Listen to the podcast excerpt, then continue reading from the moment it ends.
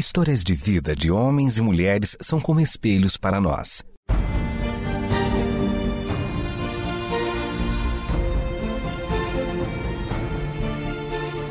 Convidamos você para entrar nas páginas do livro que conta a história do Deus que entrou em nossas histórias. Ouça sobre pessoas que viveram os mesmos conflitos que você e eu enfrentamos e que em Deus encontraram sentido da vida. A partir de agora, você está diante do Espelho na Janela. A narrativa a seguir é baseada em personagens e histórias bíblicas, mas com complementos ficcionais.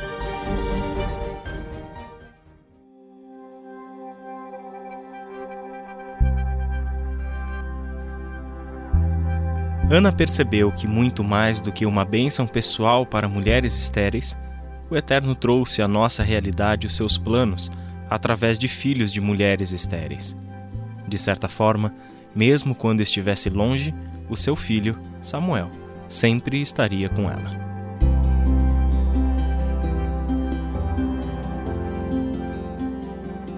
Maria e Isabel cresceram ouvindo histórias de homens e mulheres que permitiram que o Eterno adentrasse em suas histórias e transformasse em suas vidas, de meros dias na terra, em luzeiros que clareiam o caminho, iluminando os passos de quem vem logo atrás.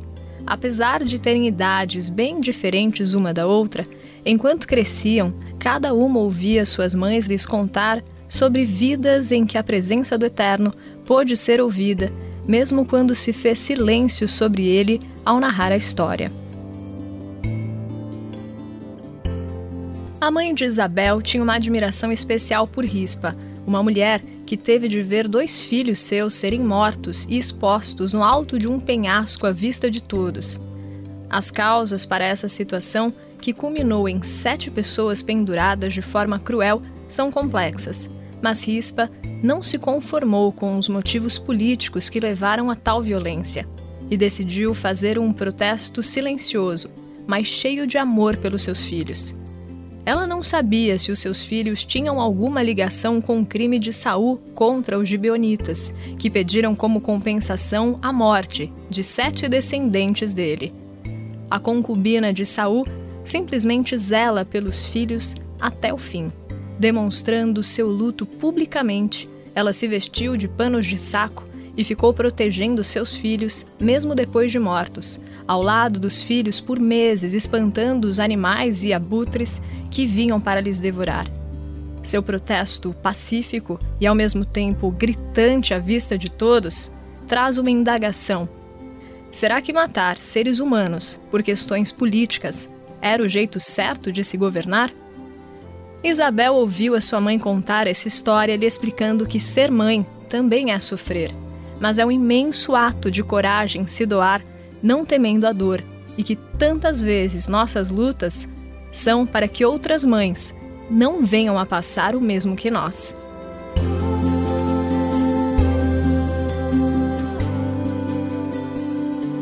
Já a mãe de Maria recitava com frequência a frase de Noemi: o Senhor não deixa de ser bondoso com os vivos e com os mortos. Ela achava essa constatação linda, especialmente porque saíra da boca de uma senhora que perdera o seu marido e os seus filhos, e que por conta da dor outrora havia achado que o Eterno tornara sua vida amarga, pois tantas vezes a angústia ofusca as boas memórias e expõe as ranhuras que ficaram na alma. Mas quando percebeu que o Eterno sempre esteve ao seu lado, ela disse essa frase que agora a mãe de Maria pegava emprestada para lembrar sua filha. Nunca se esqueça, Maria, o Senhor não deixa de ser bondoso com os vivos e com os mortos. E Maria não se esqueceu dos conselhos de sua mãe e, desde bem nova, orava a Deus, pegando emprestado, como sua mãe, a coragem de pessoas que vieram antes delas e fazendo de sua vida um espaço para o agir do Eterno. Ainda adolescente, ela estava prometida em casamento a José, com quem se casaria em breve. Ela vivia na pequena cidade de Nazaré e, como a maioria das moças de sua idade naquela época, ela imaginava como seria sua vida Imaginava dias tranquilos, com os filhos correndo pela casa e ela tecendo roupas para eles, preparando as melhores comidas que aprendera, colocando amor em tudo que fizesse. Mas nem no mais bonito sonho de Maria ela poderia imaginar o que lhe aconteceria. O Eterno enviou o anjo Gabriel à cidadezinha onde Maria morava a lhe dizer: Alegre-se, como você foi agraciada, agraciada pelo belo agir do Eterno. Deus está com você. Maria era uma garota simples, de pouca idade. Aquelas palavras lhe traziam espanto. Ela sentiu seu corpo tremer num misto de expectativa e pavor, mas o anjo logo a tranquilizou com as seguintes palavras: Não há o que temer, Maria. Você foi agraciada por Deus. Você ficará grávida e dará à luz um filho. Ele porá o nome de Jesus. Ele será grande e será chamado Filho do Altíssimo. O Senhor Deus lhe dará o trono de seu pai Davi, e ele reinará para sempre sobre o povo de Jacó. Seu reino jamais terá fim. O Eterno faz coisas tão belas e grandiosas que às vezes é difícil de compreendê-las. Maria então perguntou acanhada e com a voz trêmula: Mas como isso acontecerá se sou virgem? O anjo respondeu: O Espírito Santo virá sobre você, e o poder do Altíssimo a envolverá. O filho que você dará à luz será chamado Santo, Filho de Deus. Também Isabel, sua parenta, terá um filho na velhice. Aquela que diziam ser estéril já está em seu sexto mês de gestação. Como você pode ver, Maria, nada é impossível para Deus. Sim, Maria podia ver. Ela era apenas uma menina aos olhos de todos e aos olhos do Eterno. Ela era alguém em quem ele poderia manifestar o seu amor e demonstrar aos homens seu agir gracioso. Ela já não consegue se conter e diz ao anjo: Sou serva do Eterno, que aconteça comigo conforme me disseste. Então o anjo a deixou, e Maria aprontou tudo o mais rápido que pôde e partiu rumo à casa de Zacarias e Isabel, que ficava em uma região montanhosa em Judá. Durante o caminho, as histórias que sua mãe lhe contava quando ela era criança andaram junto dela. Maria começou a relembrar como o Eterno agiu por meio daqueles que a maioria desprezaria. Como os pensamentos do Senhor são elevados. Enquanto nós vemos as aparências, ele sonda os corações. Assim que a senhora Isabel ouviu a saudação da boca da jovem Maria, o bebê no ventre de Isabel se agitou e ela ficou cheia do espírito, exclamando: Bendita é você entre as mulheres, e bendito é o filho que você dará à luz. Mas por que sou tão agraciada ao ponto de me visitar a mãe do meu Senhor? Logo que a sua saudação chegou aos meus ouvidos, o bebê que está em meu ventre agitou-se de alegria. Feliz é aquela que creu que se cumpriria as palavras que o Eterno lhe disse. E Maria logo respondeu: Minha alma engrandece ao Eterno, e o meu espírito se alegra em Deus, meu Salvador pois atentou para a humildade da sua serva. De agora em diante, todas as gerações me chamarão bem-aventurada, pois o poderoso fez grandes coisas em meu favor. Santo é o seu nome. A sua misericórdia estende-se aos que o temem, de geração em geração.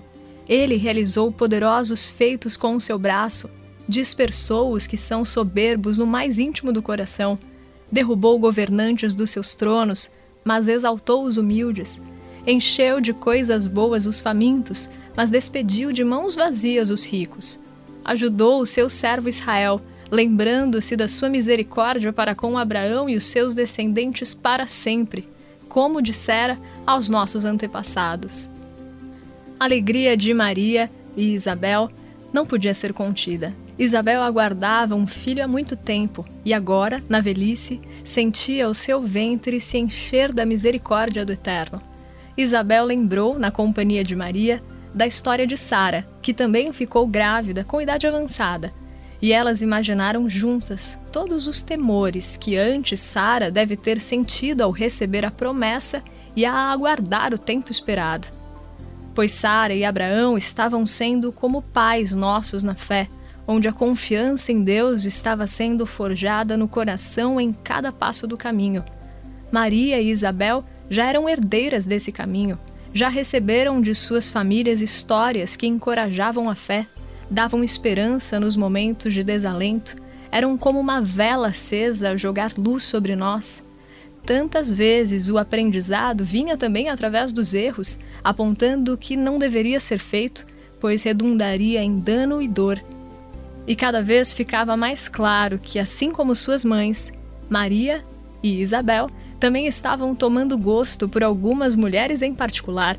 Elas passaram a se identificar de forma singular com algumas situações e conflitos que, uma vez expostos na narrativa, já não pertenceriam apenas a quem os viveu, mas também àquele que se colocasse na história e deixasse que ela falasse ao seu coração. Algo se tornou tão profundo no íntimo de Maria que ela deixou que viesse à sua boca em seu cântico ao Eterno quando encontrou Isabel.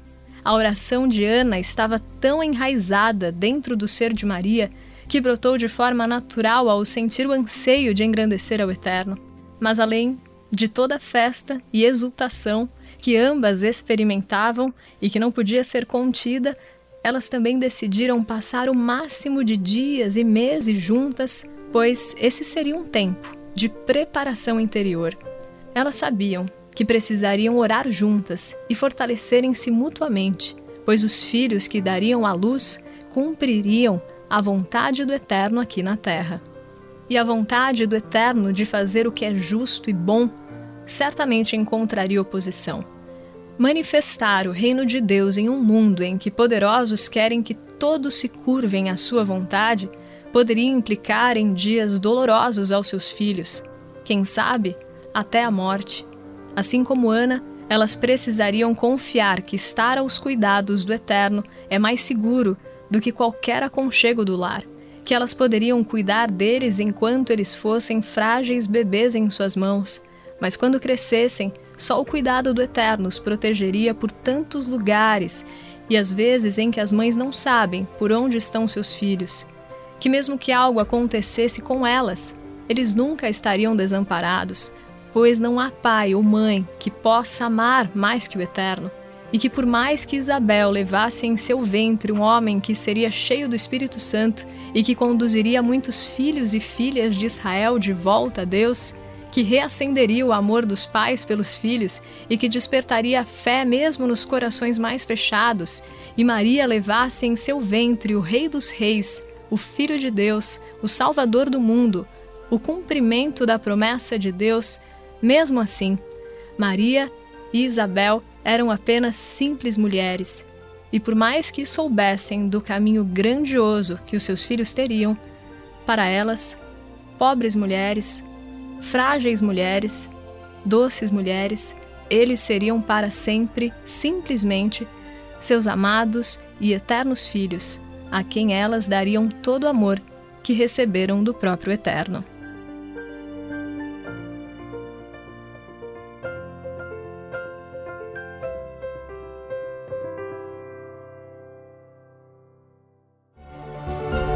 Este foi o Espelho na Janela, um programa baseado em personagens e histórias bíblicas, mas com complementos ficcionais.